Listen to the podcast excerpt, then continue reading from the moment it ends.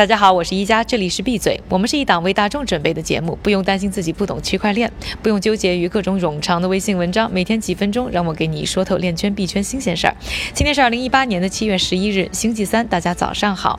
这里呢还要感谢一下前两天啊韭菜哥代班，那我呢也刚刚回来了，很高兴呢再次和大家通过节目见面。最近，美国研究区块链反洗钱的机构 CyberTrace 呢发布了最新的报告。根据这份报告啊，显示呢，进入今年以来，虚拟货币的相关犯罪明显增加。光是啊，在2018年上半年，被盗的加密货币的总数呢，就达到2017年去年全年的三倍。同时，这份报告还显示呢，越来越多的犯罪分子正在选择啊，把法币的赃款呢，通过交易虚拟货币的方式进行洗白。去年到今年，数目高达十二二。亿美元，FBI 表示啊，今年这一方面的举报和二零一五年相比翻了六倍。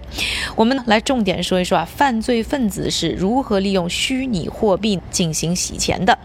那加密货币的交易有一个特点啊，就是就是大部分呢不需要使用真实姓名，这就可以帮助犯罪分子避开执法人员的监控，而且操作起来也方便很多。过去呢，我们经常听说就是黑手党爱开洗衣店把赃款洗白，现在呢，他们也用。不着费心创业了，网上呢有不少现成的工具，比如说叫 Mixer 或者 Tumbler，中文直译呢就是搅拌器和滚筒。我们呢。重点说一说这个搅拌器啊，就是把你的虚拟货币呢跟别人的大量的虚拟货币呢放在一起，然后这些服务商会把混合后的虚拟货币分散的少量的多次发送到你指定的新地址，最后也搞不清到底是谁放了多少钱去了哪里。提供这一类服务的公司呢，会从中收取总额百分之一到百分之三的手续费。虽然了这一类服务的使用者呢，并不一定就是犯罪分子，但是呢，确实有不少犯罪分子呢在使用这些工具。他们把大量的法币赃款通过这些工具呢，先变成虚拟货币，再通过一些虚拟货币的交易所变成啊合规的一些合法收入。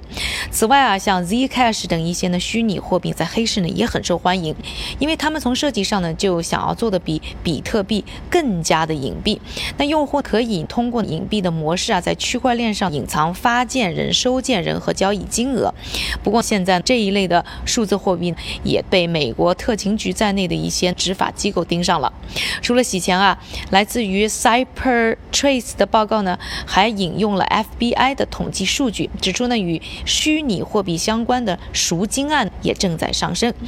美国财政部的官员还补充说啊，他们看到价值数十亿美元的虚拟货币被用来支持可疑的活动。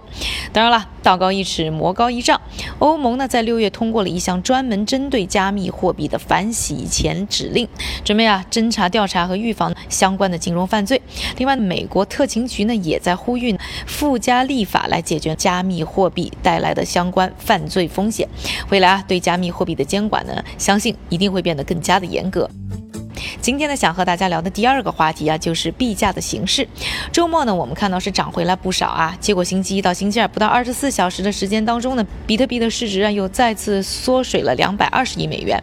不仅啊是这个比特币，一大波的虚拟货币呢都集体在出现价格下滑，真可谓是一夜回到解放前。接着我们发稿呢，我们看到比特币的价格现在是不到六千五百美元，以太坊的价格呢是不到四百五十美元，US 呢跌了超过百分之十。这波价格集体下。跌背后有两个原因啊，一个呢是美国有几个经济学家在周一接受采访的时候呢，对于比特币的生存机会呢，表达出了否定的意见。比如说啊，诺贝尔经济学奖获得者哥大的教授约瑟夫·史蒂格里兹就表示，比特币的匿名性给犯罪分子打开了大门，所有邪恶的非法活动就会涌入，没有哪个政府呢会允许这么做的。虽然如今的虚拟货币的市场还很小啊，但史蒂格里兹表示啊，一旦虚拟货币市场形成更大的规模，政府就会采取一些措施进行打压。另外几个经济学家呢也都表示呢，比特币不满足货币的标准，没有内在的价值。储倍价格波动过大，无法用作交换。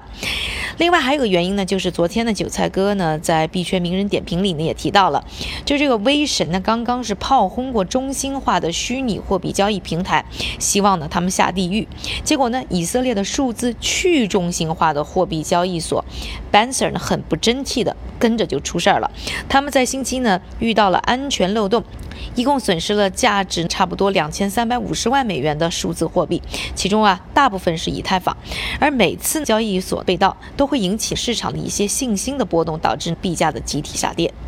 同时呢，再考虑到啊相对比较低的现在的虚拟货币的交易量和价格上行的动力不足，很多的分析师都预测比特币可能短期呢难以超过七千美元的大关，回落至六千美元左右的水平啊可能是不可避免的。还记得我们之前的节目也分享过，有不少大咖还是认为今年比特币的价格会跌回到五千美元。聊完了今天呢我们两个话题以后呢，下面的时间还是交给我们的韭菜哥，他为大家准备了一系列链圈币圈的快讯以及最新的币价走势。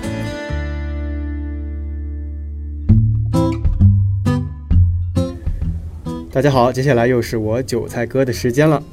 今天的第一条快讯：杭州正在探索利用区块链技术来治理垃圾分类项目，这么快就有技术要落地应用，互联网之都的脚步果然够快。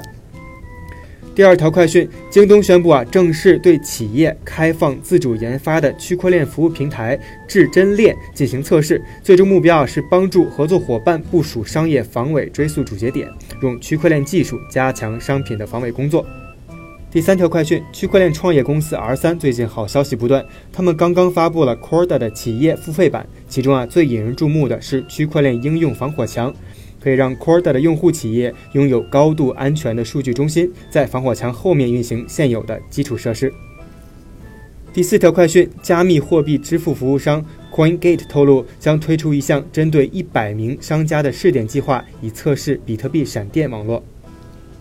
第五条快讯：脸书刚刚对虚拟货币广告开了一点闸，加拿大证券管理局就表示会和全球各大数字平台合作，禁止任何跟数字货币相关的广告。第六条快讯：一名试图从 PNC 银行获得抵押贷款的人，在美国天涯 Reddit 发帖抱怨，说自己因为出售过加密货币获得资金，而他的贷款申请啊，居然遭到了银行的拒绝。而银行方面给出的解释是啊，首付或其他抵押贷款的资金不可以是与比特币相关的销售收入，所有的钱都必须在银行的储蓄账户里，赚了钱还不能用，这也是够冤的。今天的币圈链圈名人点评啊，来自以太坊的联合创始人约瑟夫·鲁宾。他表示啊，随着以太坊生态系统基础第一层的建立，二零一八年将会看到第二层系统的分叉和成熟。也就是说啊，新技术将添加到第一层，具有各种链上、链下和侧链机制，具备更高的可扩展性。最后啊，再来给大家说一说今天的币价走势。根据 Coin Market Cap 的数据，截至北京时间七月十一日零点的二十四个小时里，排名前一百的数字货币普遍下滑，唯一两只还在上涨的币分别是 Tenzos 和 KuCoin Shares。KuCoin Shares 上涨幅度更是坚挺的超过了百分之十，这是一个由数字资产交易平台推行的众筹代币。感谢韭菜的分享，也感谢各位的收听，我是一加，明天和我们继续一起闭嘴。